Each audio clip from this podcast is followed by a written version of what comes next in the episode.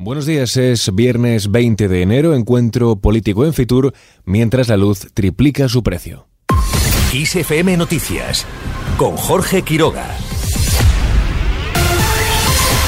La jornada de este viernes estará centrada en Fitur, más allá de todas las cuestiones vinculadas a la Feria del Turismo, Sánchez, Feijó y Mañueco se verán hoy allí por primera vez tras la polémica generada por el plan antiaborto de Vox. Recordemos, el máximo líder popular dejaba clara la postura de su partido en relación a este asunto. Y en Castilla y León, ni en ningún lugar donde gobierne el PP se puede coaccionar a una mujer que quiere interrumpir voluntariamente su embarazo. Y no hay nada, ni nadie, ni un médico, y mucho menos un político, que pueda interferir en este contexto. Veremos qué da de sí la jornada con este telón de fondo, mientras el presidente del gobierno intervendrá en el acto que lleva por nombre cuatro años transformando el turismo, una presentación a la que irá acompañado por la ministra de Industria, Comercio y Turismo, Reyes Maroto. Otras personalidades políticas que también acudirán a esta cita serán la presidenta madrileña Isabel Díaz Ayuso y el alcalde José Luis Martínez Almeida, junto a otros regidores de municipios de la región para impulsar el potencial turístico madrileño. Fitur abre hoy al público general que recordemos podrá visitar durante el fin de semana la única de las tres principales ferias de turismo del mundo que no se limita exclusivamente a visitantes profesionales y compradores. Al margen de este encuentro, el presidente del PP está citado a declarar en Salamanca.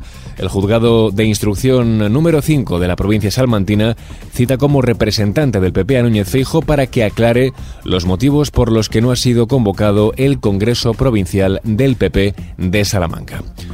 Seguimos ahora con otras noticias. El precio de la luz se triplica este viernes, incremento del 173% respecto al valor de este jueves. Llegará de esta forma a los 90,8 euros el megavatio hora. El precio mínimo ya lo hemos superado entre las 2 y las 3 de la mañana y el máximo de 210,13 euros se registrará entre las 7 y las 8 de la tarde. Ya en clave internacional, Charles Michel visita por sorpresa Kiev e insiste en enviar tanques. El presidente del Consejo Europeo se ha desplazado hasta la capital ucraniana para dar su apoyo al presidente Zelensky. Debemos hacer más. Hemos escuchado el mensaje. Necesitan sistemas de defensa antiaérea, artillería y también munición. Michel ha reiterado que los 27 están determinados a ayudar a Ucrania a ganar la guerra en el campo de batalla. Mientras una nueva muerte en Arequipa eleva a 55 los fallecidos en las protestas de Perú, el país afronta una intensa jornada de protestas en varias regiones. En Lima, por ejemplo, la intensidad aumenta conforme pasan las horas. En el centro de la ciudad acaba de arder un edificio y continúan las peticiones de dimisión de la presidenta Dina Boluarte. Y terminamos con la previsión del tiempo para hoy. Remite el temporal y se espera que suban las temperaturas en todo el país. Ascenso notable en las mínimas en el centro y oeste peninsular con acumulación de nieve y heladas, sobre todo en la zona de los Pirineos. En la península el cielo estará nuboso o cubierto, con claros salvo en el cuadrante noroeste donde se esperan lluvias durante la jornada. Y así con la previsión del tiempo terminamos. Susana León estuvo a cargo del control de sonido.